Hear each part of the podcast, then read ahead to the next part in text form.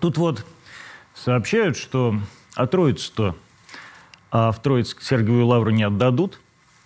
Вроде как. Ну, по крайней мере, сообщает об этом Дождинка Анна Мангайт. Вот так она пишет. Неведомым науке способом музейная комиссия реставраторов отбила Троицу у РПЦ. Проанализировали повреждения и оставили на срочный ремонт.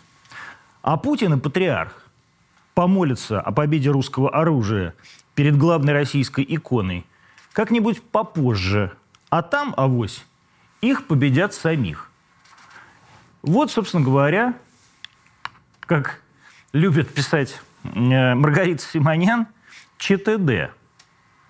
То есть президент издает указ о передаче главной русской иконы ее законным владельцам, то есть церкви, а тут какие-то неведомые реставраторы и Анна Мангай, дочь уволенной директрисы Государственного музея изобразительных искусств имени Пушкина, Марин Лошак, радуется, что авось Путина с патриархом скоро победят. Хохлы, значит, победят.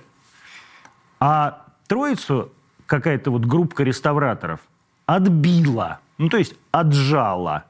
То есть это буквально группа, никакая не группа реставраторов, а ОПГ. То есть просто бандиты из 90-х. Но ведь с каким удивительным предлогом они ее отжали? Оставили на срочный ремонт. Антон из Москвы интересуется. А, собственно говоря, вы куда раньше-то смотрели, когда Троица все это время находилась у вас там в музее? То есть это вы ее так содержали, что ли, что потребовался неведомый срочный ремонт? Это значит, вам нельзя доверять-то ни ценности, ни картины, ни уж тем более иконы. Потому что вы либо все разворуете, либо уничтожите. Получается, что вот это вот ОПГ из реставраторов все это время не хранила главную русскую икону, а портила. И теперь вдруг решили ее чуть пореставрировать. Когда, реши, когда она должна была уже переехать к своим законным владельцам церковь. Но самое главное это, вы понимаете, да, их главную идею. Почему мы Троицу-то не отдадим? А чтоб русское оружие не победило. Они ведь не иконы пытаются сохранить, которые они вон испортили, как они утверждают, а пытаются, чтобы мы проиг... сделать так, чтобы мы проиграли чтобы каждый русский человек чувствовал себя пораженным. И чтобы в итоге здесь, над Кремлем, взвился желто-блакитный прапор. И вот этого хочет и Анна Мангайт, ну черт с ней, она уже смылась из России, надеюсь, никогда ее не увидеть, продав свою многомиллионную квартиру в центре. А, и этого хоть хочет вот эта вот группа реставраторов – и я в данном случае просто даже не знаю, что сказать. Может, как-то правоохранительные органы обратят внимание на эту диверсионно-разведывательную группу реставраторов-то, которые сначала уничтожили главный памятник нашей страны, а теперь хотят уничтожить и саму страну. Это Антоним и Антон Красовский.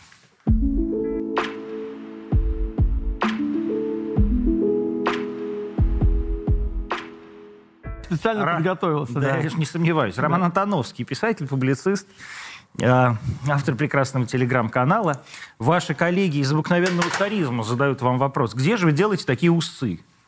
Усы сами растут, как и подобает любому настоящему русскому человеку, потому что все наши великие предки, Петр Аркадьевич Столыпин, русские царские генералы, они, в общем, такие усы и носили. Но вы их как-то подкручиваете же? Ну, при помощи любого обычного воска старица можно поставить. Э, тут, тут, тут, тут главная ошибка, то есть в чем разница? Вот у хохлов у них усы вниз грустные, да. как у Тараса Бульба, а у нас, у русских, они должны торчать вверх. Ну вот пока и... хохлы веселятся только, а не русские, вы э, что думаете про м, вот это возвращение иконы в церковь? Я считаю, что место иконы в церкви, место картины в музее, потому что картина рисуется для выставок, для экспозиции, икона рисуется для э, людей, для храма, чтобы ей поклонялись. Потом то, что э, правильно, допустим, э, заметили, а какая вообще сохранность может быть, допустим, э, даже в музее? Потому что пока была либеральная директриса Зельфера Трегулова, там то в Третьяковке был потоп, когда в Москве были дожди. Две картины там вынесли средь бела дня. Одну испортили. Поэтому, и знаете, мне что, что понравилось? Многие говорят, вот, э, по-моему, вот э, госпожи там Потупчик и же с ними писали, ненавидящие русскую православную церковь, э, в силу, видимо, национальной... Я не знал, что Кристина ненавидит русскую православную церковь. Ну, у нее, у нее постоянно... Кристина, ты ненавидишь русскую православную церковь? У нее, у нее просто проскальзывает постоянно. Ну, хотя бы вот недавно ее, ее пассаж про то, что там э, вот гей-пропаганда, то, что висит у нас картина на выставке Нестеренко в Манеже Сергея Александровича Романова. Ну, то есть постоянно вот такие шпильки у нее, у нее, у нее уходят.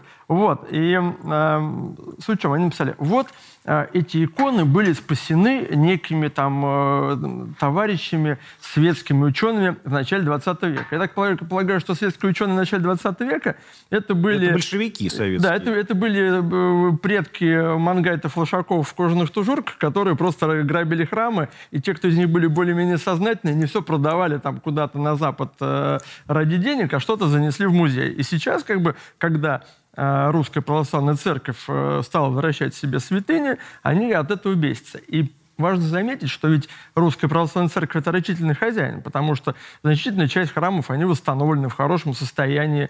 Вот, поэтому э, плюс есть большое количество православных бизнесменов, которые готовы выделить деньги там, на любую капсулу, где может э, старинная икона храниться. И как правильно с нами э, заметил наш с вами общий товарищ Егор Холмогоров. Угу. Поко... О, Господи, покойный, говорю, я Не- Егор, прости, Прости, прости, пожалуйста, Господи, я- да, да, Егор. Я, я сижу, значит, на Антоновской говорит Егор, я сразу как бы думаю Про не про тебя, а про просвирнина. Да, да, он правильно знает, что Путин стал заниматься агеополитикой, да, то есть, потому что действительно, э, то есть э, э, иконы и молитвы могут принести в том числе и победу русского оружия, как уже не раз э, в истории э, встречался, и поэтому это еще такой важный символический сакральный жест.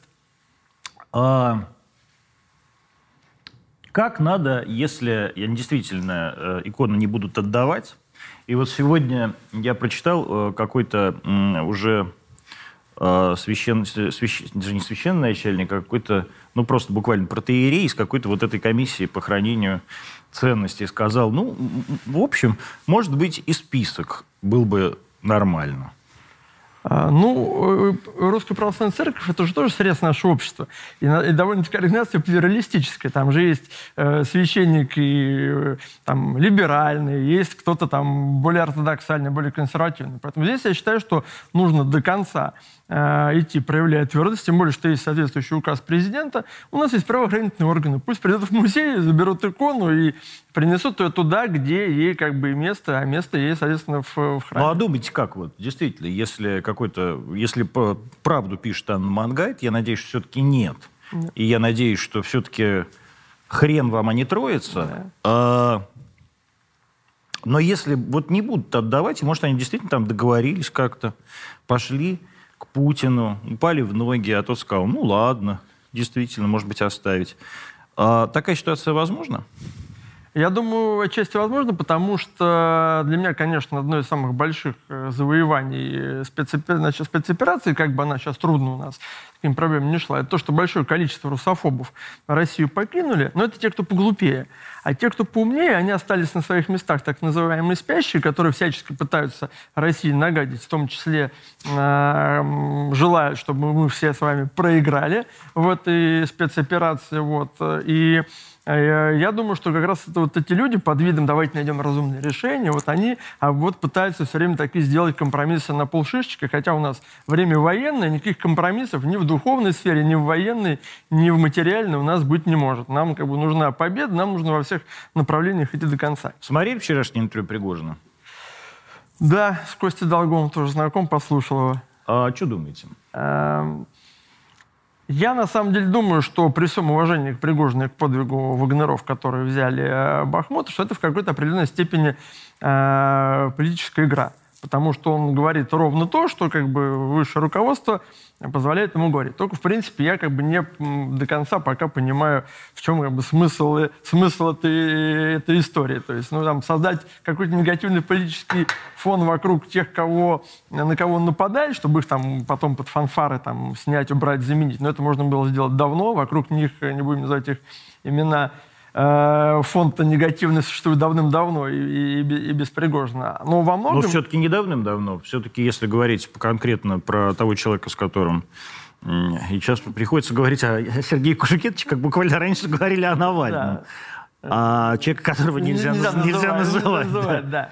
А, но все-таки э, действительно информационный фон и рейтинг начал понижаться с военной операцией. Ну, безусловно, да, потому что мы-то все считали, что она вторая армия мира, да. У нас вообще, то есть спецоперация, она как раз, э, вот все экстремальные вещи, они показывают какие-то слабые места.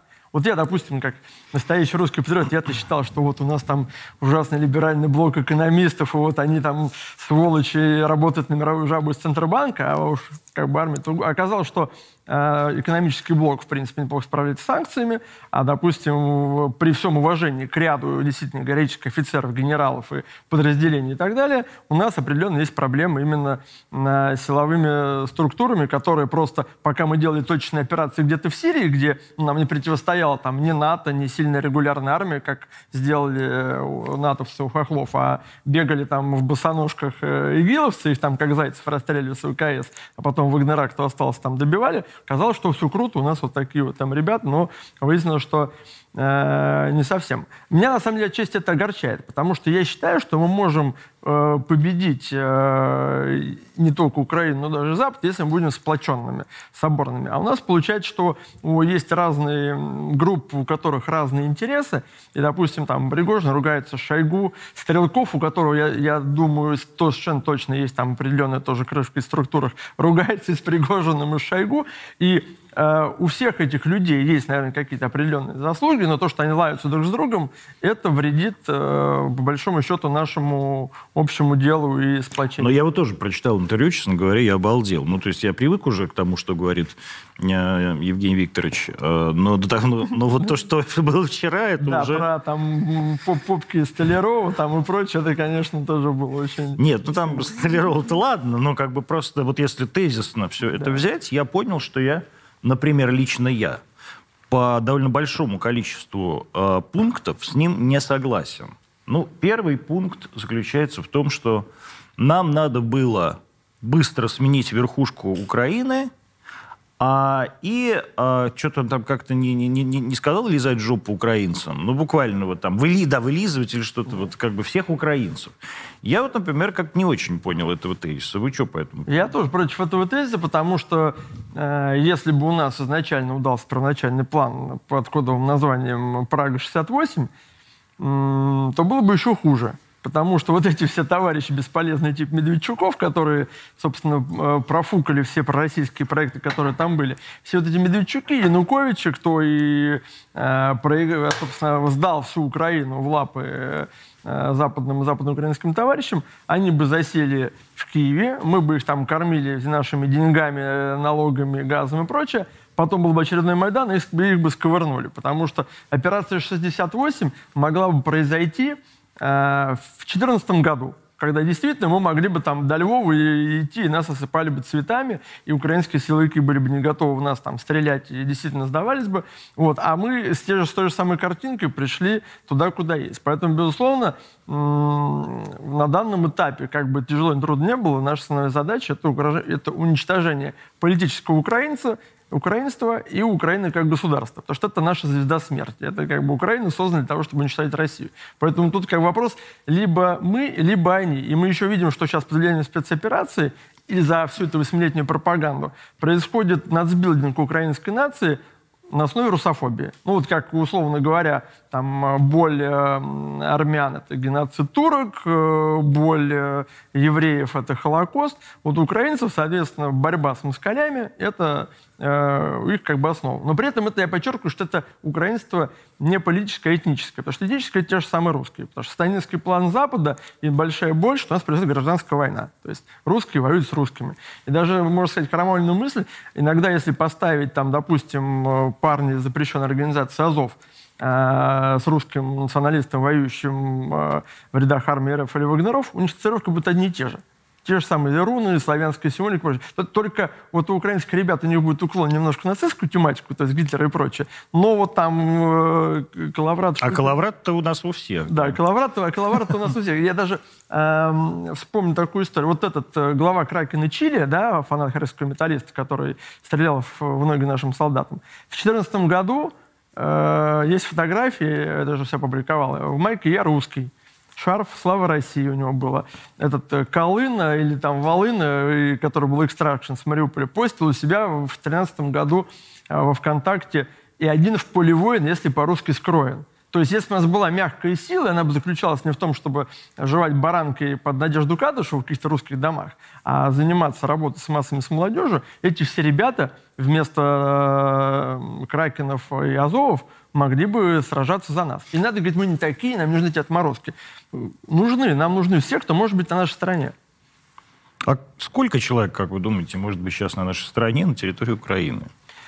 Вы знаете, я думаю, что это потому что я слышу отчасти немало. Я даже знаю, что там говорят, что вот э, даже мне рассказывали, один, один человек, когда раздавали бесконтрольно Калашникова, набрал 100 штук, положил в подвале и ждет, когда придут нашего с нетерпением. И плюс я знаю, что, допустим, я себя постил, работают даже боты обратной связи, когда граждане Украины по-российски дают наводки по э, передвижению как бы сил ВСУ. Я думаю, достаточно много, просто э, ввиду работы жесткой ГУР, там, СБУ и местных неонациков, они это все открыто не выражают. Но даже ну, стало понятно, за что мы воюем для меня, да, помните, когда вот это была э, картина, когда молодая девушка молилась на коленях у да. Печерской лавры, а ее атаковали. Певчая. Певчая. А потом, когда ее стали искать, выяснилось, что она пишет замечательные глубокие православные песни. Надеюсь, у нее все хорошо, у нее там на Ютубе подписки идут на, там, на Царьград, на Спас и так далее. То есть, и вот такие люди на Украине как бы есть. И они иногда не боятся выйти пострадать э, там за веру. Э, и я считаю, что большая наша промашка, что мы отчасти тоже не пытаемся как-то вот их больше, нежели передача информации, активировать. А Ведь... как? Вот что надо делать? А можно поучиться у наших врагов. Как поступать? Вот, давайте поучимся у наших как, врагов. Как, как, как... Каким вот образом все вот эти ребята, да, и в том числе эм, там, русские нацики, да, стали украинскими нациками, и сейчас вот э, в ДРГ да. ну, э, катаются по Белгородской области. Ну, смотрите, то есть те, те происходят запуски там дронов, диверсии и прочее, это совершают российские граждане, даже этнические русские, которые просто за украинцев. Либо они леворадикальные, либо праворадикальные, либо либеральные, но все они за украинцев. То же самое мы могли бы э, со спецслужбами работать на таких, э, по таким людям. Причем не только на Украине. Знаете, я читаю, бывает даже у релакантов удивление. Один товарищ, там, анархист, бежавший во Францию, писал, говорит, я хожу и удивляюсь. Все арабы, все негры, мигранты, все за Россию, за Путина, все любят Францию во Франции. Многие рядовые французы тоже, тоже за Францию. То есть во многих странах там, не только там, в наших каких-то полубратских типа Болгарии там, или Сербии, но и там даже во Франции и так далее, есть абсолютная масса простого народа и коренного, и прежних мигрантов, которые с симпатией относятся как бы, к России, и тоже можно было бы этот ресурс как-то использовать, там, понукать и так далее. Он, я бы, например, с британцам подкинул проблем, почему бы не возродить э, стариков из республиканской армии, сказать, ребята, мы сейчас оружие вам поставим, давайте опять зажгите в, Белфа... в Белфасте, там, в Ньюкасле и, и в Лондоне. Потому потому что это нормальная история. То есть, когда ты разжигаешь какие-то э, очаги внутреннего сопротивления в, в странах, которые являются твоими врагами, и им становится не до тебя, не до того, чтобы там... То есть э, пусть британские спецслужбы занимаются лучше исламистами и ирландскими террористами, чем они там сейчас работают, там э, э, помогают. Ну, а вы считаете... Вот я на самом деле тоже, кстати, не понимаю, почему, там, скажем, служба внешней разведки или глав, э, то самое, главное разведное управление этим не занимается. Я бы действительно вообще помог ирландским, так сказать, протестующим обрести независимость. Давно пора. Мне кажется, что нам нужна какая-то определенная политическая воля. Мы, наверное, опять живем с оглядкой на Запад что мы вот, что многие у нас люди в элите думают, что вот мы сейчас помиримся, и все вернется назад. И мы будем снова ездить в Ниццу, будем снова пить водку с черной икрой в русском доме на Олимпиаде, и все будет, все будет хорошо. Я проезжал мимо здания Олимпийского комитета России, не понимаю, чем там они занимаются. Мы как бы давно не выступаем ни под гимном, ни под флагами. Зачем нам? То есть Олимпийский комитет России только занимается тем, что говорит, о, здорово, мы договорились, еще на одном соревновании наши будут выступать без флага. Здорово. Хотя весь смысл выступления национальной сборной, как бы, это выступление за свою страну. Ну, потому что когда, э, почему как так зарубались американцы, советские спортсмены, потому что мы не могли друг с другом воевать, как две огромные ядерные державы, и мы либо где-то в Анголе друг с другом воевали там руками местных э, племен, либо выясняли отношения э, там, на Олимпиадах, там, по хоккею там зарубались и, и прочее. То есть мы до сих пор пытаемся действовать с оглядкой как бы на Запад, а нам нужно перестать это делать. Нам нужно, как это было времена Российской империи, и даже пока СССР не был колосом на глиняных ногах, тоже не бояться совершать операции. И ведь мы отчасти же даже это умеем. Я вот наверное, посмотрел, ну, когда вот дали приказ мочить в сортире, все главы этих корейских боевиков были уничтожены. Хатаба отравили, Дудаева ракета, Аллочка, ты сейчас умрешь, там по телефону бахнули. Вот. Э, э, даже, даже, смотрите, недавно этого э, Зелимхана Хангашвили застрелили в Берлине, тоже наши спецслужбы были обвинили. И Яндарби взорвали с охраной в Катаре. Причем мало того, что в какой-то веке наш МИД оказался зубастым, схватили же исполнителей да. против этого. И, в общем-то, это был февраль 2014 года, и к концу года под давлением нашего МИДа э, наших э, героев отпустили, отпустили домой. То есть, когда была дана команда, что, типа, ребят, никто, никто из виновников терактов в Буденовске, там, в Нурдосте типа, не должен уйти, всех либо ликвидировали, либо поймали, как Салмана Радуева, который умер в заключении. Но вот э, это возвращаюсь к интервью э, Пригожина и вообще, честно говоря, к текстам Пригожина. Пригожин, он же вообще такой как бы по своей, по своей э, скажем так, семантической структуре, он такой Робин Гуд. А, во-первых, у него проявился какой-то недюжинный литературный талант, да? который за ним... Я как не, не думал, что он такой талант. Ну, и Дмитрия Анатольевича Медведева да. тоже проявился да, в, это, телег... в Телеграме. Несомненно, да. Но вот, кстати, там э, действительно э, риторика Дмитрия Анатольевича, она мне, в общем, понятна. А риторика э, Пригожина, она такая вот... Это какие-то рыцарские... Это риторика рыцарских турниров. То есть вот я уважаю своего врага бесконечно, он все время рассказывает о том, какие хохлы, герои и так далее. И на самом деле, вот не кажется ли вам, что э, вот такая риторика, она как раз сильно герои, героизирует как раз нашего врага? И я... таким образом, вот за, завтра окажется, что вот эти люди, которые прорвались там в Белгородскую область, а там же действительно какая-то вырусь, да, то есть это да. какие-то бывшие русские нацики, да, которые перешли на сторону э, хохлов.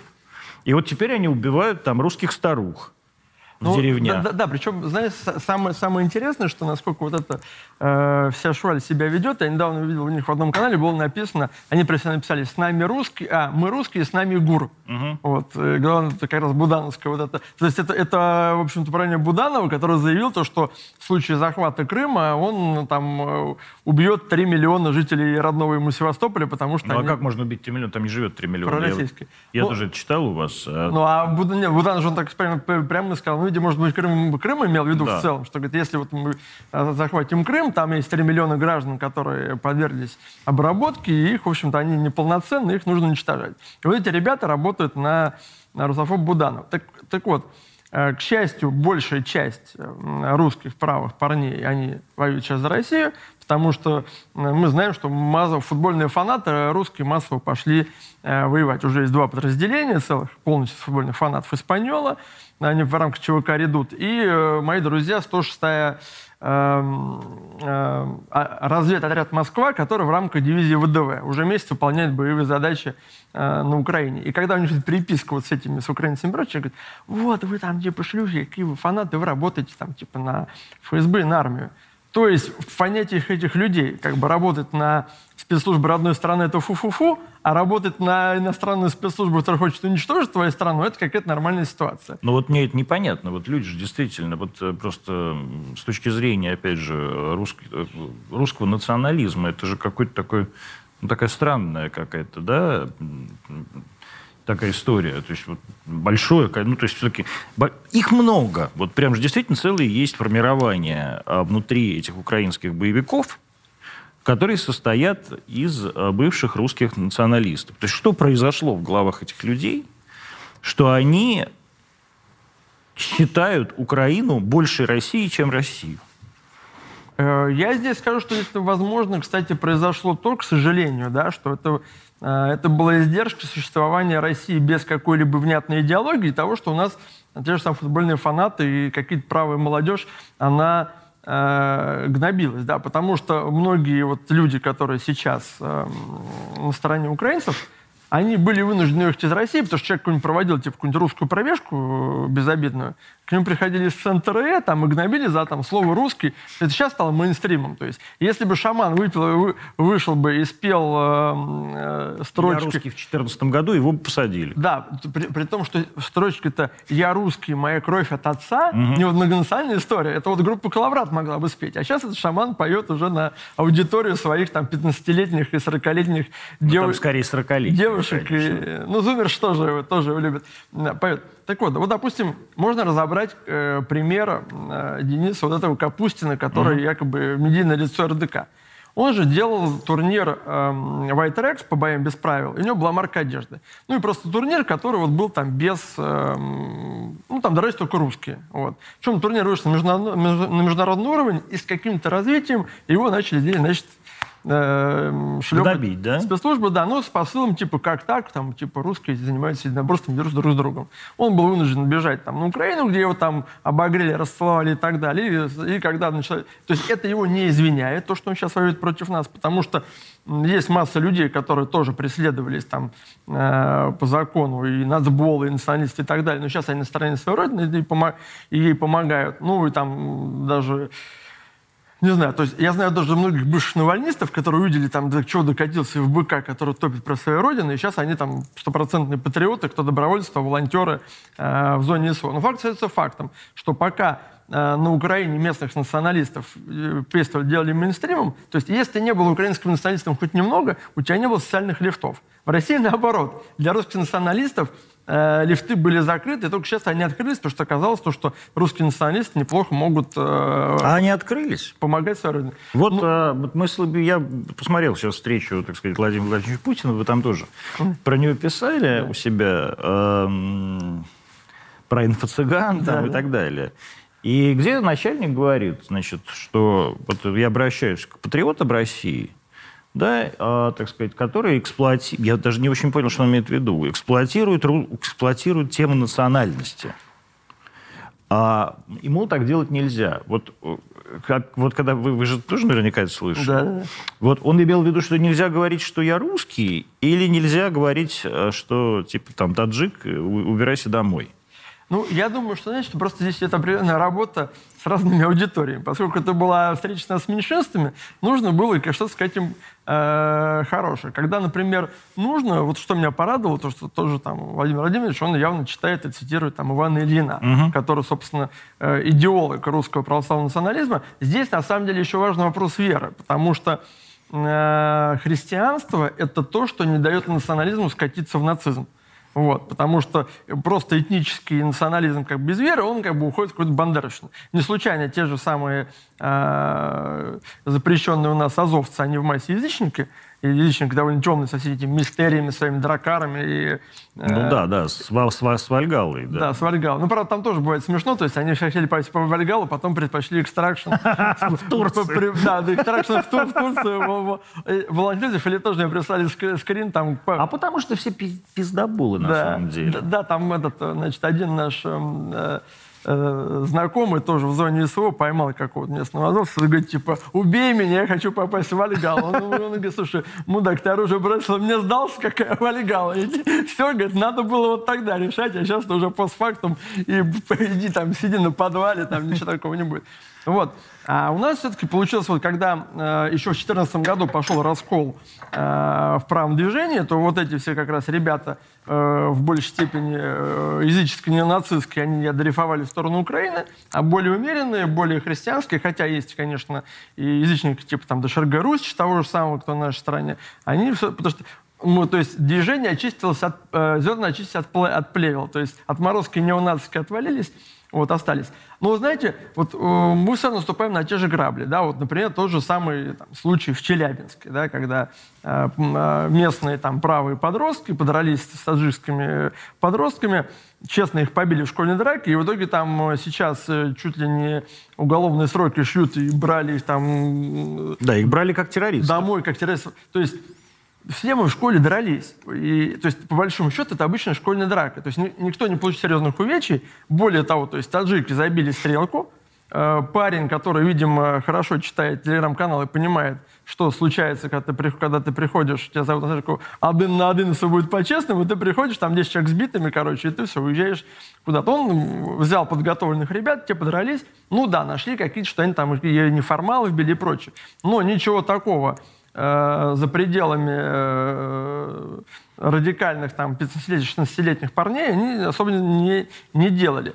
Да, они проблемные, но с ними должны работать э, там, психологи, должны преподаватели, можно ли там, не знаю, свозить там волонтерами в зону СО и так далее. То есть как-то кипучую энергию пустить в правильное русло. И сейчас тоже получается как. То есть Э, правая молодежь, которая. Ну, сейчас посадят, они поедут волонтерами в Вагнер. Да, да не без этого. Но сейчас, сейчас как получается, что вся, например, русская молодежь правая смотрит за делом в Челябинске. И, допустим, они колеблются. С одной стороны, да, есть там наши молодцы фанаты, которые за, дерутся за Россию в зоне СВО, и есть эти за украинцы, бесы, которые нашептывают. Нет, государство плохое, там надо вот, типа, вот украинцы придут, там нас освободят и так далее. И вот они в Челябинске получают точный сигнал.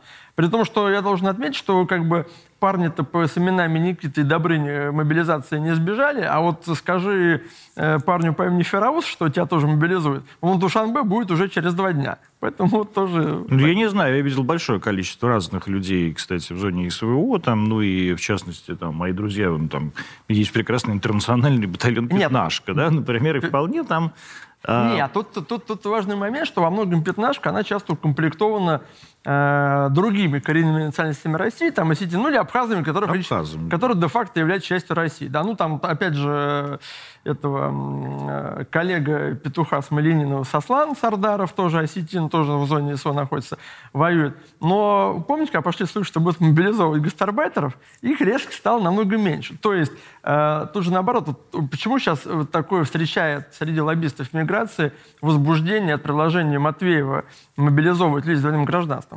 Потому что многие таджики используют как э, не по нашим законам, не по их законам нельзя призывать человека с двойным гражданством, и не просто делать двойное гражданство в России и Таджикистан, чтобы ни там, ни там не служить.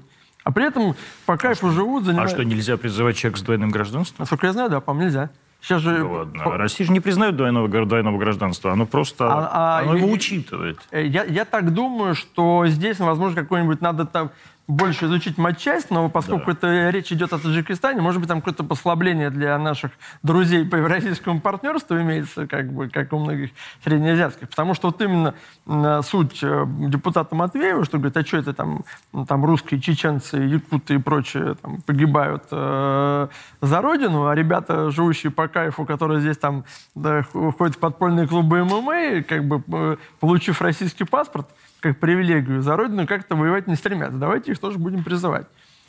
Когда вот вы говорите, у вас есть такое выражение про политического украинца, да? Вот политический украинец – это кто и сколько их? А я бы даже сказал, по-моему, если не ошибаюсь, э, Царство Небесное Татарский придумал да, более точное определение – трансхохол. Вот э, как трансгендеры меняют пол. И... Там же есть сейчас это прекрасно. В моем любимом канале «Жизнь насекомых» по-прежнему да. рекламирую «Жизнь насекомых». Да. Есть э, это мудацкое выражение, которое придумал красильщик, кажется, кретин, э, по поводу Тарас Перехода. Тарас Переход, да. Да, да, да, Тарас, Тарас Перехода в транс, в трансхохла. Вот. Тарасфобия еще сюда же идет. Э, это люди, которые, это, скажем так, трансхохол – это этнически русский человек, либо человек, воспитанный в русской культуре, который э, ненавидит Россию, не любит как бы русских и пытается от этой идентичности э, отказаться и принять, допустим, какую-нибудь другую, например, украинскую. Причем э, это же очень забавно происходит. Ну, например, оказывается, Шендерович Кетчупом облил же не украинец, а такой же Тарас да. Хохол, Шип, этот э, Шипицын, который э, гражданин России, переехал в Прибалтику, и там мальчик Азова строительство да, украинца. Да. А, а замечательно вот это вот э, война русскоязычных евреев в Эстонии на литературном фестивале, когда Линор Горалик, израильская писательница русскоязычная, ее там отменила Анна Грувер, тоже... э, Нет, меня вообще это Грувер... Когда Грувер отменяет Горалик, я считаю, это... За то, что она русская. Русские победили.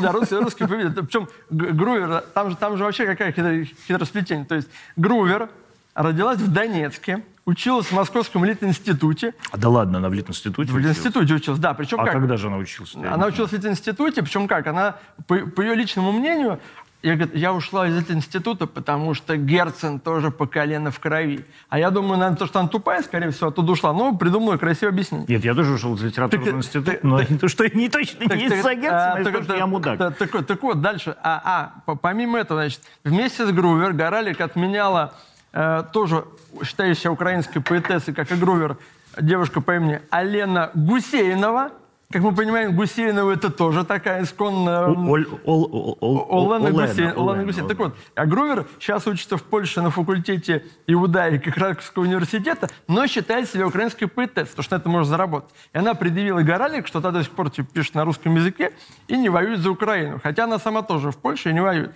Машу Гессен точно так же сейчас э, отменяет. То есть пошло... Господи, какое счастье! Я наконец дожил до тех, до тех дней, когда Грузер отменяет Горалик.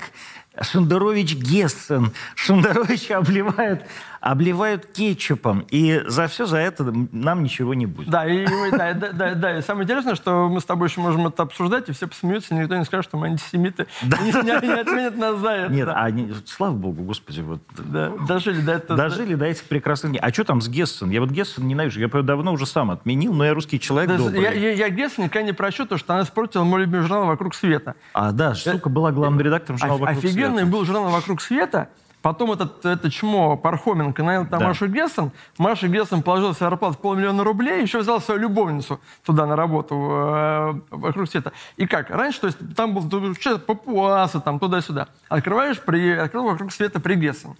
И там, значит, статьи, посвященные тому, что вот в Голландии не любят мигрантов. Ну, то есть да, она да, начала толкать повесточку, журнал упал, ее выгнали. А, так вот, Машу... Так она же, ее же выгнали не из-за этого. Ее же выгнали из-за того, что в конечном итоге, из-за того, что она не полетела с Путиным на стерхах. Да? Конечно, да. она же отказалась. А. Она же, там же известная история, как Маша Гессен встречалась с Путиным. Да. С Путиным. А Маша Гессен, ну, кто не знает, погуглите, да. как, во-первых, кто такая Маша Гессен, как выглядит Маша Гессен, чем, чем знаменитое существо. Но а, Маша, Маша Гессен значит, была действительно главным редактором, и Путин летел на стерхах. И, значит, ей звонят и говорят, вот, мама, Маша, не хотите вот как-то осветить это событие? Она говорит, нет, не хочу. Ну, то есть, условно говоря, если бы в журнале там каком-нибудь Discovery или что там, National Geographic позвонили и сказали, вот Обама летит на стерк, там бы все просто обосрались от счастья. Так, так вот, да, а, а что какая-то меня? Она же была, она же, по-моему, зам главы пен-клуба международного оказалась. Да ладно? Да, пен-клуба. А и... она же не, она же писательница, что ли? Ну, видимо, по меркам, да. Ну, у нас же это, по меркам Нобелевской премии Алексеевич писательница. Это правда, Которая да. не написала ни одной книги, только какие-то интервью там собирала. Э, и прочее. Так вот, и украинские литераторы сказали, что вот типа Маша Гессен там мерзкая, там русская существо. То есть, то есть уже... То есть, так Маша Гессен стала русской. То, то, то есть сейчас ни израильский паспорт, ни американский паспорт, ни еврейская кровь, ни русофобия не являются для тебя усвайством, когда на тебя наезжают украинцы. То есть малейшая связь на уровне языка и то, что там э, проездом был в России, все, тут же... Что должно, вот что, что, что должен сделать э, так сказать, э, русский, совершивший Тарас-переход, чтобы тарасофилы э, его не превратили в тарасофоба. То есть что, что, что должен сделать, чтобы... Что должен сделать русский, чтобы понравиться Мне, хохлу? Ну, как мы видим, умереть за Украину, как мы видим на примере там РДК и прочего, как вот те, кто участвует в боевых действиях, те, это вот, если ты вот воюешь уже сознательно там за Украину, ты молодец. А для Запада верняк это вот сделать камин -аут. Как сделала Даша Касаткина, теннисистка. Ей обрубили рекламный контракт, то, что она русская. Она сказала, а я лесбиянка, и вот моя девушка фигуристка. Ей вернули рекламные контракты. То есть э, русские вот только в таком варианте там вполне Ну, возможно. Мне, мне, мне, это когда-то не помогло.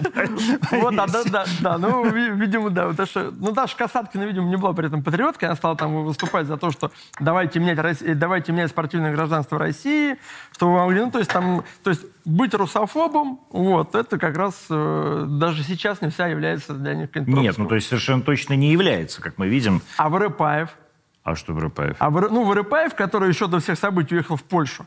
Я, кстати, вот я, я с двух фильмов, короче, ушел... А своей- Воропаев же какой-то мудак полный. Мудак, да.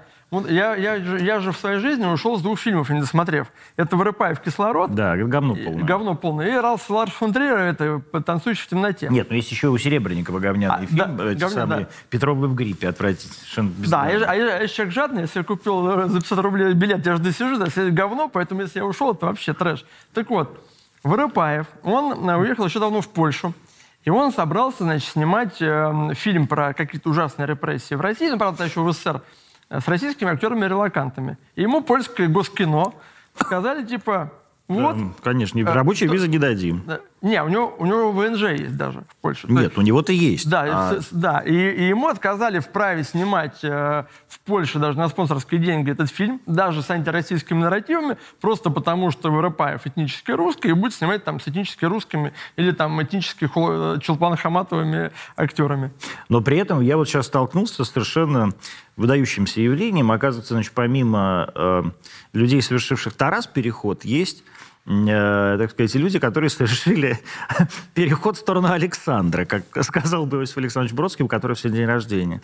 А, м, это вот, например, есть такой человек по фамилии Кива, который тут э, написал какой-то текст, что он хочет меня убить, блядь, ссылаясь причем на Собчак. Да. А, а оказалось, что человек руководил правым сектором в Полтаве, потом, а, значит, какой-то этой самой организации ветеранов АТО.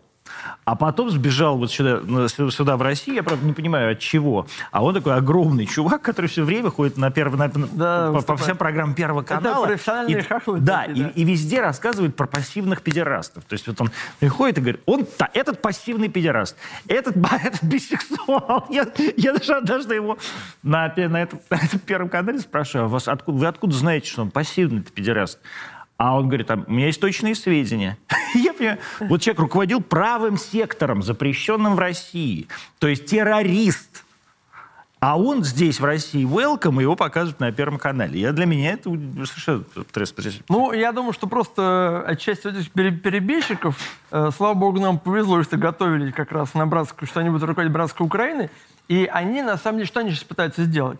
Они надеются, то, что вот русские там освободят Украину, и не будут делать там Россию, не приедут эффективные злые менеджеры из Москвы, не сделают там нормальную э, тему, как было с Олимпиадой, да, то есть эти кубаноиды, короче, э, чуть, не, чуть-чуть, чуть-чуть не просрали там с местными сочинскими армянами всю Олимпиаду, когда все охренели, то, что там ничего не сделано. Так, я прошу сочинских армян, Да. все-таки со сочинскими армянами Аккуратно, да. помягче. Да, ну там не, не все, ну да, но, но при- приехали в итоге злые менеджеры из Москвы, эффективные, антикризисные, всех натянули, и как бы к Олимпиаде успели все сдать, все было как бы круто и так далее. То же самое может быть как раз у нас эм, с э, с Украиной. То есть ни в коем случае нельзя делать какую-то там дружную нейтральную Украину, потому что там сядут все эти там Киевы, Медведчуки, их свиты, и все там типа опять просрут и загадят. То есть там нужно делать нормальную, полноценную русскую Россию. Вот что для этого надо сделать, чтобы из Украины получилась нормальная русская Россия? Это вообще возможно сейчас? Я все время всем задаю этот вопрос. Э, Будет непросто, конечно, но это возможно, потому что мы можем взять тот же самый опыт э, даже ГДР, да, когда мы победили немцев, мы с немцами типа воевали, а в итоге э, советским товарищам, хотя я как бы их не особо люблю, им удалось сделать из ГДР самый верный союзник Советского Союза. И, в принципе, если бы ГДР, если бы Горбачев ГДР не сдал бы западным немцам, они бы там могли в Восточной Германии сидеть э, очень долго. То есть им бы в коллективную ответственность сказали, ребята, вот нацизм это плохо, вы все в этом покаетесь, и привили им вот это вот... вот э, но для этого нужна сильная идеология, потому что, э, как, э, мы принесли там, ну, точнее, СССР принес в ГДР э, мощную, значит, идеологию советскую. Э, Американцы в ФРГ принесли идеологию там, западного либерализма. А мы вот что несем типа на Украину? Нам нужно определиться, потому что э, мы, одни воюют там за СССР 2.0, другие просто приехали денег заработать, третьи воюют там за Российскую империю и прочее. То есть э, сам же облик Российской империи, он очень привлекательный, поэтому намного привлекательнее, чем СССР или там национальная корпорация РФ. И когда ты приходишь, и, потому что когда ты правильно будешь работать по пропаганде с украинцами, и им же легко показать, что э, лучше быть наследником Достоевского, Гоголя, Гагарина, чем наследником Тараса Шевченко и Леси Украинки. Это же совершенно скучно и неинтересно, вещи, вещи несоизмеримые. То есть вот этот сам облик, сама стилистика Российской империи, она очень привлекательна даже во всем мире, по большому счету. А вот э, давайте раз, вот э, такие какие-то основы да, Российской империи, которые вот сейчас могли бы зайти хохлам, вот честно, я вот с большим трудом, кстати, представляю, первое.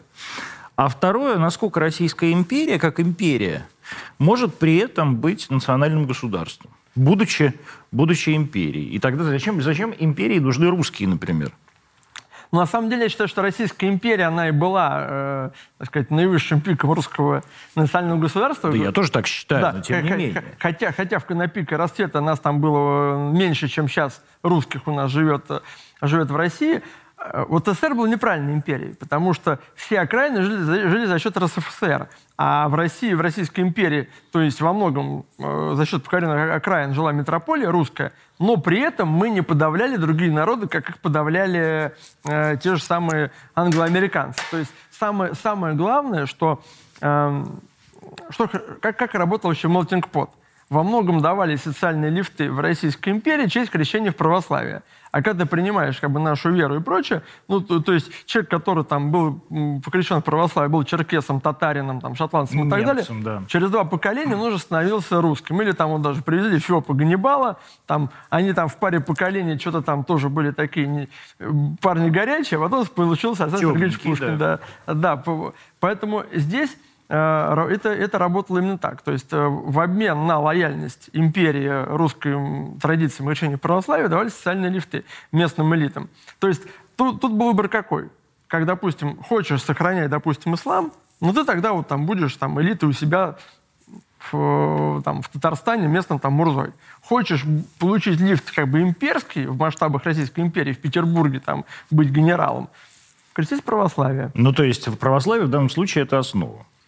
Это основа. И это работало не только у нас, потому что Америка была создана как теократическое государство протестантов. Причем даже протестантов-сектантов, пуритан. Ну, то, есть, да. то, то есть, э, при том, что в какой-то момент иммигрантов из Швеции, и Германии и Италии было не меньше, из Франции, но англосаксы всех нагнули и сказали, ребята, все языки запрещены, говорите только на английском языке, хотите получить еще лифты, лифты из, из, из, католичества переходите в протестанство. Почему самые три известные мафии Америки были изначально итальянская, еврейская и ирландская? Ну, Им да. не давали социальных лифтов. Поэтому ирландские, итальянские католики и евреи, иудеи были вынуждены создавать свои параллельные как бы, реальности в виде мафии, э, потому что в какой-то момент лифты были только у вас. Ну вот у хохлов, тем не менее, э, так сказать, вполне себе идеология сейчас тоже строится на православии. То есть или на, или на каком-нибудь там э, западном вот этом э, так сказать, католицизме, да, ну, зап, зап, западноукраинском я имею в виду. Но э, вот эта украинская православная церковь, или как это, ПЦУ, ПЦУ да, да. православная церковь Украины, она же вполне себе тоже, так сказать, какие-то эти православные Э, а, ну, нет, все я, каноны соблюдают. Я, я, я думаю, что история ПЦУ, это как раз-таки, на что мы уже, по-моему, дали добро в Ватикане, это сначала их перетянут в униатство, если мы их как бы не освободим, потом их перетянут уже в католичество. Потому что то же самое, как было с униатством. Вот сейчас страшно подумать, но Э, изначально э, униаты подкарпатской Руси не считали себя украинцами, считали, что то, что мы принимаем унию с Папой Римским, мы сохраняем веру и избегаем таким образом репрессий со стороны там, э, австро-венгров, которые им это навязывали. Но не бывает такого, что ты на шажок отступился от веры и там остался. Ты потом дальше, дальше, дальше. И все. И униаты, в начале, и униаты уже в начале 20 века были абсолютно украинцами-русофобами. То есть как вот есть теория у Голковского, почему именно Бандеру сделали знаменем украинского национализма, хотя это был наименее успешный полевой командир, вот, вообще неудачник, которого за растрату немецких средств посадили в концлагерь. Вот, проворовался товарищ. Немцы сосчитали, он сказал, ты садись.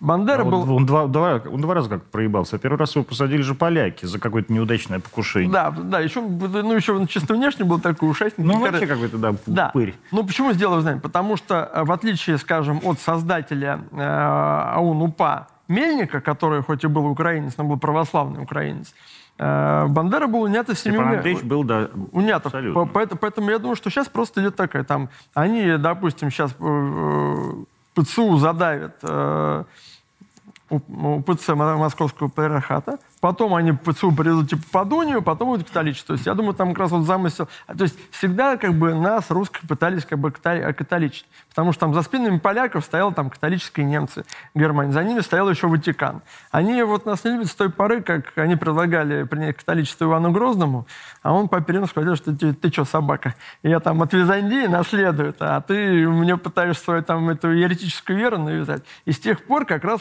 бы из Ивана Грозного, добрейшего царя, стали лепить вот этот вот ужасный образ, потому что он поляк. Великий русский злодей, как сейчас модно говорить. Да, как, э, как, как сейчас, да, как сейчас говорит Миша Зыгорь. Но вот, вот тоже у него, конечно, э, он тоже, видишь, аб- абсолютно пошел. То есть пока жил в России, жена, ребенок, приехал, раз, у него... Какая жена ребенок? У него жену, жену бросил свою уже очень давно. А сейчас, у него уже там Он- Щербак, да. Нет, ну правильно, нет же. Ну то он еще на дожде бросил. Да. И ушел к негру. Шел к негру, да. Это вообще абсолютно, это я пор- поражаюсь вот этому. А ребенок, причем, ну, как бы жена там, по-моему, жена, причем такая же омерзительная, как и он, но даже, даже она, по-моему, прокляла всех э, педерастов на земле после этого. Да, ну, там, да, да. Я, да- я даже сочинил частушку э, про Зыгоря. Как, э, помнишь, этот был, э, была песня у Цоя, и на мотив этой песни «Все не то и все не так, когда твоя девушка Щербак». Нет, а главное, это же смешно. То есть это негр с украинской фамилией. С украинской с украинской фамилией, которая еще, по-моему, с Бузовой этой в «Холостячке», где там он участвовал. Да ладно. Да, А, он- он еще шоу «Холостяк». Да, да, в шоу, очень смешно. да, в шоу «Холостяк» участвовал. А а до этого, ну, до этого он еще даже был в каком-то там храме православном, потом ушел от православия, попал сначала к Бузовой, а от Бузовой перешел к Но Зыгорю. это, да, это на самом деле прямой путь, конечно, из, из православия к Бузовой. но, но- но концепция прослеживается, прослеживается, потому что э, Зыгорь, как автор книги «Империя должна умереть», и ярый там русофоб антиимперец, он берет людей, которые превратили Россию в великую мировую державу, полководец Суворов, Екатерина Великая, э, дедушка Ивана Грозного, Иван и обливает их грязью. Как вообще в этот ряд попал э, Ленин, мне непонятно, потому что Ленин это такой же, как Зыгорь был, тоже иноагент, который на деньги иностранных разведок и пытался разваливать э, страну. Может быть, он так показал, решил немножко размазать великих Ну, Просто людей. тут надо честно сказать, все-таки Ленин, э, так сказать, страну-то присвоил, а Зыгорь просто хуй сосет. Поэтому это как бы тут э, есть разница, и девушка Ленин куда-то попала. А вот, тем не менее, империя, да? Возможно сейчас восстановление Российской империи? И что ли, и, э, э, так сказать, должен ли в этой империи появиться император? Я думаю, безусловно, должен. Мне в этом плане близка народная монархия Ивана Солоневича, нашего классика, когда есть как бы император, как э, некий наш там гарант и помазанник Божий, и при нем есть э, дума, но не партийная, а сословная, да, когда от каждого сословия есть лучшие представители, там, врачи, военные, э, то есть нет соревнований политиканов, а просто видные представители, заслужившие каждого сословия, они туда м, Попадают. попадают. И я бы на самом Но, деле... опять же, в данном Да. случае, видишь, ты говоришь, э, сословная, сословная дума. Значит, соответственно, надо вернуть сословие. Табель о рангах, кстати. Нет, ну подожди, табель о рангах он и есть, Да. да. Там вот я еще сегодня со своей приятельницей обедал, она там пресс-секретарь одного министерства, она говорит, вот я сейчас, а у нее папа полковник, причем настоящий боевой полковник, э, афган, прошедший Чечню первую. А, и она, значит, этот самый, как называется, советник, государственный советник третьего класса или третьего ранга, то есть она генерал-майор уже получается. А, и он ее, говорит, слышь, генерал, иди э, это самое, на огород, огород э, копай. Вот, но э, табель о рангах-то у нас вроде как бы есть, а вот сословие-то уже, мне кажется, вообще возродить невозможно. Ну, как сословие, что крестьян сделаешь? Ну, не сословие, потому что, скорее всего, разные это отрасли. Там, типа, из IT-отрасли одни люди, из, там, из военных, другие, из правоохранения, третьи. То есть, то есть, возможно, да, то есть они просто обновились, потому что, ну, как вот было у, в индуизме, там, э, воины кшатрии, брахманы, да. жрецы и там вайши ремесленники. Просто, если мы сейчас приземляем на сегодняшние реалии, то, допустим, у нас там в брахманы вписываются там э, ученые, люди искусства, священники и так далее, все силовики — это кшатрии, и, допустим, вайши — это там бизнесмены и, так далее. Вот. А шудр — это инфлюенсерки, блогерки, коучи. Короче, это мы с вами. Да-да, да, блиновские коучи там, и, те, кто не платит налоги. Инфо-цыгане, как... Э, Инфо-цыгане, да. да Информалы. Будем информалы. Будем... Информалы. Будем... Помнишь, помнишь, советский был анекдот, то есть, причем, э, когда на эту тему, когда татары написали Верховный Совет... Да-да-да, что прекрасный анекдот, что, сказать, требуем, требуем по, по, поговорку «незваный гость э, хуже, хуже татарина». Да, и, да, говорит, да, и ответ «заменяем, незваный гость лучше татарина». Вот я думаю, с, с просьбой Надежды Димитар. Кстати, очень удобная э, история, когда, поскольку, как я об этом тоже написал, чтобы что-то требовать, надо сначала служить это право, то есть ну, теперь как бы любую группу или социально-национальную можно как бы как. Что вы сделали для спецоперации? Вот сначала как бы сколько вы там собрали средств, сколько у вас там ушло добровольцев и волонтеров. А потом уже как бы, если да, вы действительно помогаете России типа выиграть, вы можете все какие-то требовать привилегии, а не просто там с бухты-барахты, что вот мы там такие ребята красивые. Почему так много людей? А, или мне кажется, что так много, а может и немного, кстати. Вот это тоже вопрос. Но, по крайней мере, много людей вот э, среди, скажем, московской интеллигенции желают России поражения. И было бы такое же количество э, в, этой, в этом же классе, да? например, в Америке людей, которые бы желали поражения Америки. Э, я думаю, как это можно ответить? Просто в отличие от нашей интеллигенции, американскую интеллигенцию никто не уничтожал в начале 20 века. То есть мы понимаем, что истинная э, русская интеллигенция, аристократия, она была там, кто-то их на, на пароходе философском, кого-то убили, кого-то репрессировали. Хотя, конечно, многие из них тоже поучаствовали в феврале, там бегали с красными да, бантами и так далее. Но потом те же самые там Львовы и прочие, они писали, что типа да, это была ошибка, раскаялись в том, что там они против батюшка царя сбунтовались. Мы же понимаем, что значительная часть э, либеральной интеллигенции, если поковыряться, это вот это вот э, граждане в кожаных тужурках, типа, знаете, я вот, мы там давно живем на Патриках. А если поковыряться, это вот эти э, комиссары Жмеренко, которые выкинули русского врача с Патриков и стали там жить. И почему, кстати, э, либеральная интеллигенция э, российская, она любит Ленина, но не любит Сталина. Потому что это потомки дин- ленинской династии, которых Сталин в 1937 году проредил. Поэтому вот они Сталина не любят, потому что... А они любят Ленина? Э, пожалуйста, примеры. Допустим, Ленин очень любит э, Дмитрий, наш э, Быков Зельбертруд. Он сказал, что он, говорит, Ленин был великий человек, почему он великий для Быкова и многих других людей? Потому что он разрушил Российскую империю, которая у них абсолютное зло, которое они ненавидят. А, например, либеральный кинокритик афиши Лев Данилкин, написавший да. биографию... Ну, он не кинокритик, он был литературный. Литературный, я говорю, я говорю, литературный критик Лев Данилкин, написавший биографию Ленина. Он сейчас скажет, типа, Ленин — это русский Конфуций. То есть у них как бы вот это... Ну, Лев-то, Лев-то русский человек. Лева русский, да. Ну. Но, но либеральный. Ну. В, в афише все-таки... А мне кажется, он не либеральный. Немножко, да. Я, я не знаю, я не знаю, что сейчас происходит с Левой Данилкиным. Поэтому я, я, я считаю, что просто э, наша, наша текущая в массе интеллигенция, она была прекрасно написана замечательным нашим э, математиком и мыслителем Игорем Шафаревичем, всем советую почитать, наполовину русским, наполовину евреем, но второй себя как русский идентифицировал, как концепция малого народа. Это не какая-то этническая история, но так уж получилось, что среди там довольно-таки много людей национальности не русской. Это вот люди, которые в какой-то момент заключили, взяли ключевые а, посты в советское время, особенно в культуре, вот. И они считают себя супер исключительными, паразитируют на теле большого народа, то есть как бы нас, э, нас русских, и сильно его при этом не любят. И вот сейчас их как бы потомки, они просто перекочевали из советского времени э, Ну хорошо, а сюда. а вот тем не менее, э, много людей, э, по твоему ощущению, не поддерживают спецоперацию среди русских? Вот, а вот даже вот так да. я поставлю вопрос. в процентном соотношении таких людей здесь больше, чем тех, кто не поддерживает э, войну на Украине? А, по моим ощущениям, знаешь, по эмпирическим, большая часть народа поддерживает спецоперации, даже помогает. Причем я же сам все выходец из довольно либеральной креативной индустрии.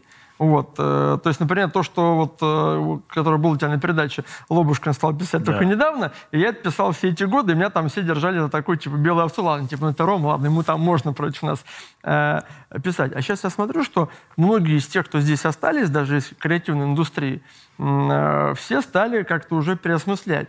И даже люди, многие аполитичные, стали двигаться в нашу сторону. При этом Эм, нужно понять, мы довольно большая страна, ну, там, с учетом освобожденных территорий, условно у нас там, знаю, 150 миллионов. 150 миллионов, да. И, и даже если э, у нас там несколько процентов э, людей против спецоперации, то, условно говоря, там этих вот 3-4 миллионов, которые против спецоперации, этого более чем достаточно, чтобы там были люди, которые там закрашивают буквы, буквы Z, и даже те, кто там совершает какие-то диверсии по заданию там СБУ, там, Легиона ну, да, Свободы как, и прочее. Как Трепова, да, какая-нибудь. Да, как Трепова какая-то. То есть, и я скажу, что, это, что это, эта цифра достаточная, чтобы нам здесь гадить, но я не скажу, что она супер большая, потому что если мы вспомним, Хорошо. СССР тоже было несколько миллионов коллаборантов, ну, армия Власа была полтора миллиона. Хорошо. А, ну, власовцы это, это просто трусы и подонки, да, а, но то есть, не, не, они только идеол, идеологические какие-то там антисталинцы. Вот, но а, по-прежнему, ты не ответил на вопрос, да. больше ли таких людей в процентном соотношении здесь или там, на Украине? И второй вопрос, а может быть проблема на самом деле того, что так тяжело идет, кстати, специальная военная операция, ну что ж там, война, говорит, а в том, что вообще просто большинству людей все равно. То есть не то, что они поддерживают или не поддерживают, а то, что они вообще это не, не, не видят, не замечают и не хотят знать. Знаешь, я, я на самом деле, к, к счастью для себя, наблюдаю на, на какой-то определенный стихийный подъем народного патриотизма. То есть, это, знаешь, он, конечно, так кощунственно говорит, но, условно, э, помнишь, когда начались эти стамбульские переговоры, и мне моя знакомая девушка, которая раньше да, переживала, что там больше не сможет летать в Италию, написала, говорит, Сука, я перешла с американской косметики на корейскую. Какие переговоры? Нам нужна победа. Я типа пожертвовал этим. Вот, э, и, и действительно, знаешь, э, я считаю, что ошибка Запада, вот эта вот как бы большая кампания волны как бы русофобии, она люди, многих людей делает стихийными патриотами. Ну, когда там человек себе там, допустим, э, жил, может быть, там немножко был либеральный, может быть, даже где-то там донатил э, Навальному и так далее, и тут ему обрубают э, и тут, грубо говоря, то есть, ну, сначала думал, так, в гневе, вот там, там Путин начал войну, я против нее. А потом, э, невзирая, а потом ему обрубают Netflix, карточки, Э, да, там, как лобушки. Да, да. Да, да, и он такой, так, э, говорит, а я-то при чем? Я как бы вот там, не знаю, вот я там выходил на протесты, я голосовал, я донатил. Почему мне это обрубаете? И до него, если он человек умный, до него начинает доходить что Запад получил как бы индульгенцию на то, чтобы русское щемить по национальному признаку. То есть мы сейчас в том же положении, в каком были евреи в нацистской Германии. И поэтому просто, э, и даже это хорошие русские, как мы до этого обсуждали, это испытывают, что их, что их просто по факту принадлежат к России, даже если они там 100 тысяч рублей отдали там на поддержку ВСУ, все равно их отменяют, щемят и так далее. И, и, а, а у нас такой менталитет, что типа вот нам есть волшебный пендель дать, мы шевелимся. И человек, который раньше надел Навальному, говорит, ах вы суки, иди вам сейчас заключен Netflix тогда. Я вот коптер сейчас куплю и отправлю его там... Ну, ты много таких знаешь. В бригаду Кальмес. Я знаю, то есть мне, то есть мне поскольку знаешь, что я там общаюсь с ребятами, кто воюет, мне там э, знакомые бизнесмены там говорят, вот типа там, Ром, ты же знаешь, вот я там хочу там 200 тысяч рублей отдать там туда-то. Я тебе кину на карту, ты перечислишь. И там кто-то говорит, вот а у меня там, допустим, 5 детей и бизнес, я не могу типа идти э, воевать за Россию, потому что у меня там семья и прочее. Но компенсирую, я готов там э, давать денег э, тем бойцам, кого ты знаешь, которые там за, за, нас, за нас воюют. И я, я это вижу, допустим.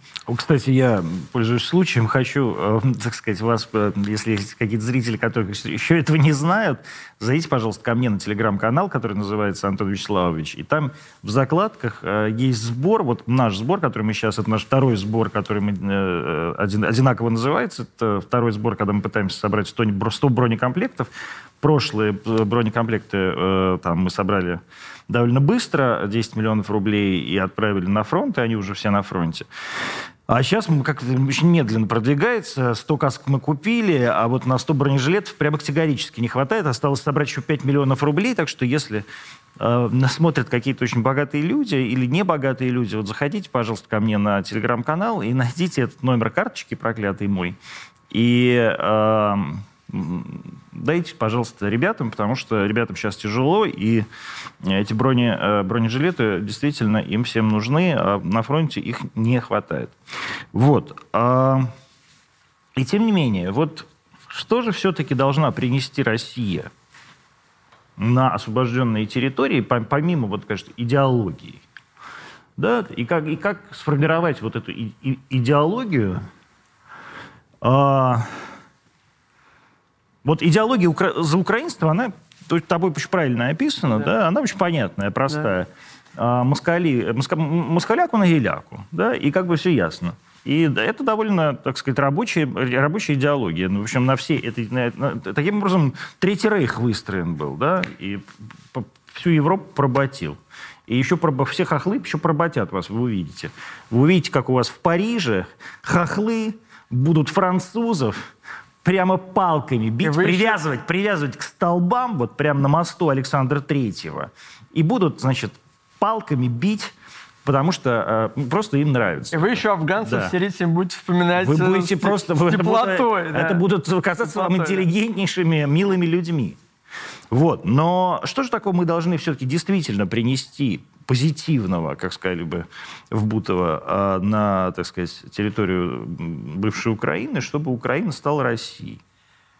Ну, помимо, безусловно, там как бы идеологии приобщения ну, вот. раз к, к, русскому миру, только русский мир не в лице там бабушки с красным флагом, а в лице там э, Достоевского, Гагарина, даже наших современных э, каких-то героев, героев, героев, героев ученых, мы должны, конечно, провести, в том числе принести и э, жизни. Потому что, например, в Мариуполе, в том же самом, который дали в нагрузку нашим застройщикам, там действительно семимильными шагами устанавливаются дома и лучше, чем они были. И опять же, возвращаясь... Но это не, не, не сложно. Это не сложно, да.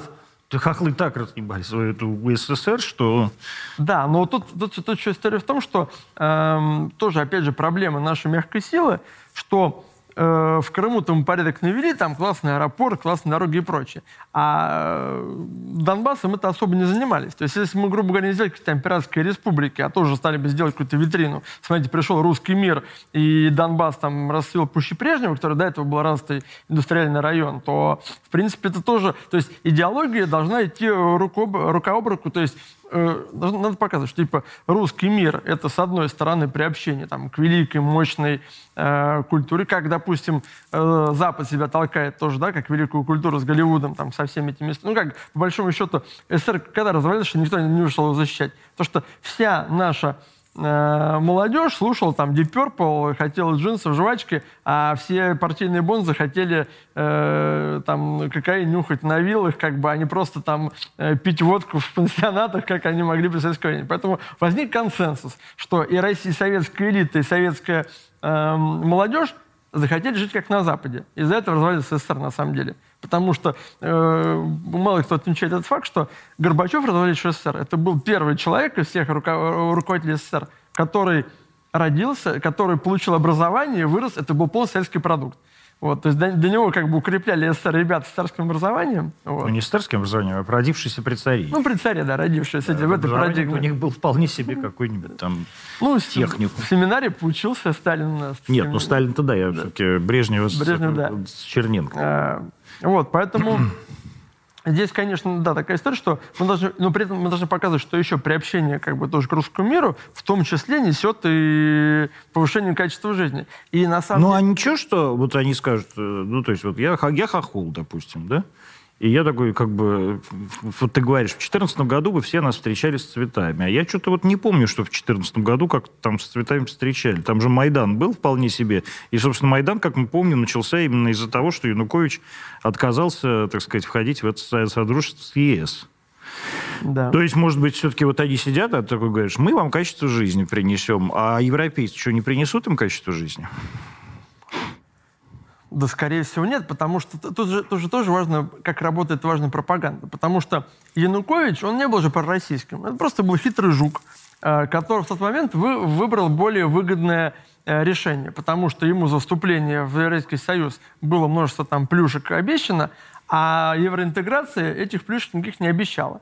И по большому счету, если бы велась пропаганда, чтобы было рассказано, ребята, мы вот получаем это, это, это, но в глазах украинцев было наоборот, что вот типа он там побежал обниматься там с Мордором, э, э, с Путиным, с ужасными русскими, а вот э, и ломает нам евроинтеграцию, откуда нас там посыпятся какие-то плюшки и прочее. И плюс а еще как, вот как работают еще грамотно медиатехнологии. То есть, конечно же, Зеленский, он во многом уникальный. В чем еще проблема э, у нас?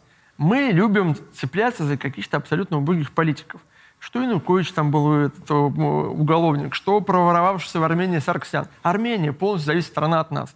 Но почему там побеждает прозападный Пашинян? Почему? Потому что Россия сделала ставку на э, местного коррупционера. Что сделали американ? американцы? Увидели, что Порошенко падают рейтинги.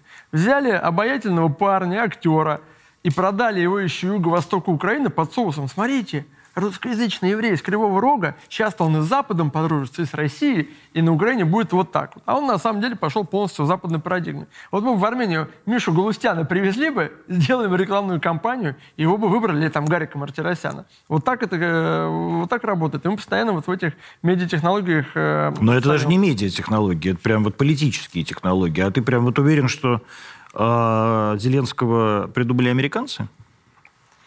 А, я думаю, что, зная, что начинал на части как игрок самостоятельный, потому что он, видно, что человек очень властолюбивый и готов до конца идти. Но потом, а там же был даже перехват. То есть сначала его вели э, американцы, потом, когда при Трампе он с Трампом поссорился, его подхватили британцы, когда он летал в Оман. Оман же британская колония. И, а сейчас как раз опять уже управляли... То есть и даже, и даже когда начался СВО, ему уже Байден предлагал бежать в, эту, в Польшу, но британцы, Джонсон сказал, типа, держись, мы тебе поможем, и все. А потом как бы приехали американцы, зачистили окружение э, Зеленского от э, британских агентов, один, один Ермак уцелел, и опять его, значит, взяли под э, крыло американское. Э, и здесь, кстати, важно посмотреть, что еще, кстати, уникальный же медиакейс сериал «Слуга народа». То есть сняли сериал, который приучил украинский народ к мысли – то, что Зеленский будет идеальным президентом. То есть, а, то есть в принципе, э, взлет Зеленского можно изучать как просто идеальный медиакейс. Это вот как, э, как раз о том, что многому наших врагов тоже можно учиться. Но мне кажется, что ну, здесь для меня это, кстати, очень странная история, потому что я считаю, что нация, которая, так сказать, способна, э, вернее так, тупо избирает президента, потому что его показывали в телевизоре в роли президента, да, и стендапера, делает президентом просто долбоеба какого-то, то это и нация какая-то такая, в общем, странная. А это как раз-таки э, минус свободной демократии, потому что когда, когда у тебя один человек, он, допустим, разумный. Когда у тебя большое электоральное поле, проблема с демократией какой? Что люди в массе своей э, дураки. И не только дураки. А, а, право голоса есть у всех. И какой-нибудь там умный, продвинутый ученый имеет такое же право голоса, как э, человек. Да даже, ладно, возьмем даже тех же самых актеров. Почему у нас сейчас такой большой идет демарш э, за украинствующих э, там актеров э, и так далее? А кто вообще решил, что актеры совесть нации? Это, это люди, которые, у них не особо нет никакого образования, они учат чужие тексты.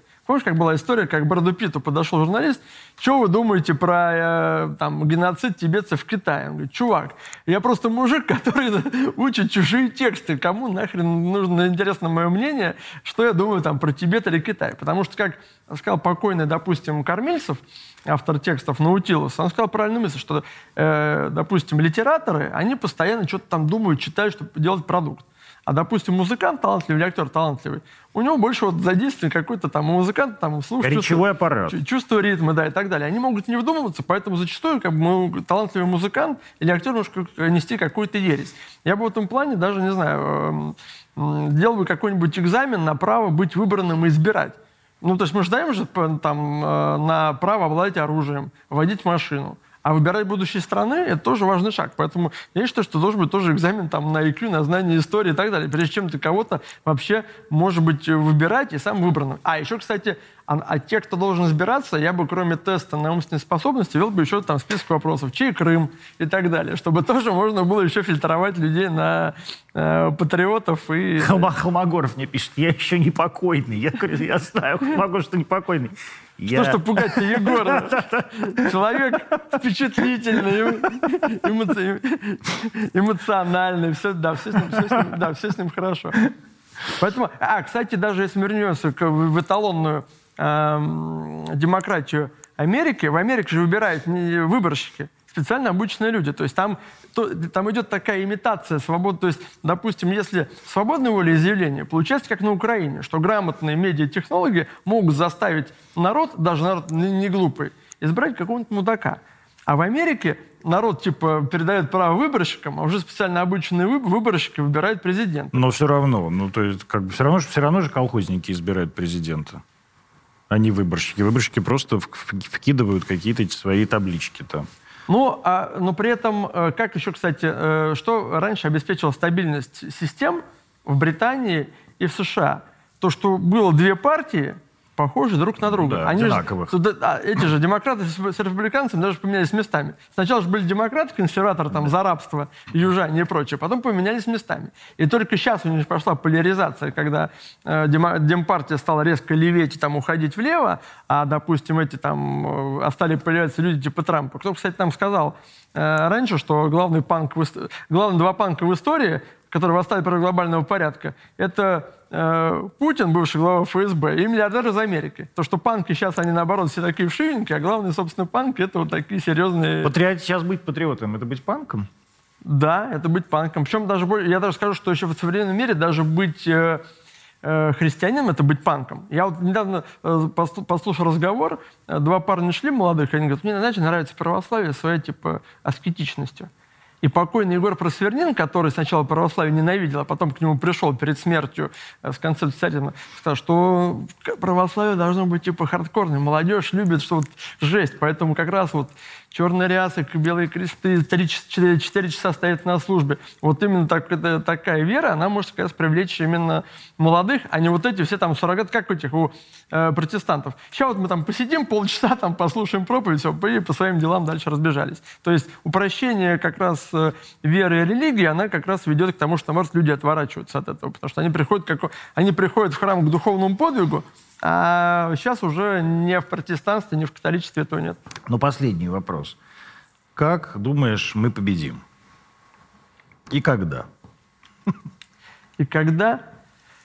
Я на самом деле, эм, как человек, знающий историю, почему уверен, что победа, что в начале э, э, каждого века э, случается с, с Россией какой-нибудь очко, все сначала хреново, потом побеждаем. То есть, типа, 18 век у нас была смута, вот, потом из нее все-таки поляки сидели в Москве, там, Лжедмитрий и так далее. Это 17 век. 17, 17, да. 17 век. Э, получается, дальше э, в 18-м тоже у нас как раз-таки шатало туда-сюда э, Петр Великий, самый сильный военной державы того времени Швеция рубился.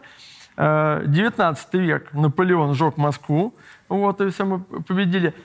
Революция Первая мировая, но потом все-таки даже Россия не распалась, хотя большевиков не люблю, но как бы там потом э, при всех его минусах там Сталин тоже какую-то там кривую, косую Красную империю возродил. Сейчас опять у нас как бы масса проблем, действительно нас там поджимает э, Запад, где вот это сделал трагедию, что русские воюют с русскими э, на Украине, но э, я верю, что победим с Божьей помощью, потому что с нами Бог. И э, я считаю, что все-таки Россию ведет Бог, потому что если бы, опять же, удался как бы план вот первоначальный, 60, э, Прага 68, было бы нам было, было бы намного хуже. Конечно, мне больно, как и всем нормальным людям, что война, что убивает людей. Мы видим, что даже пусть они пишут гадости в соцсетях, но когда там прилетает ракета в дом, где сидят русскоговорящие люди, считающиеся украинцами, тоже как бы болит.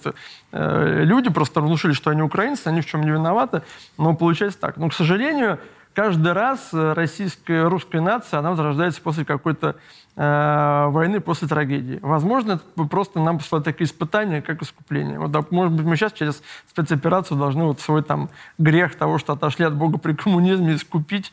Вот. И сколько уже искупать-то? Отошли от Бога. А... Да.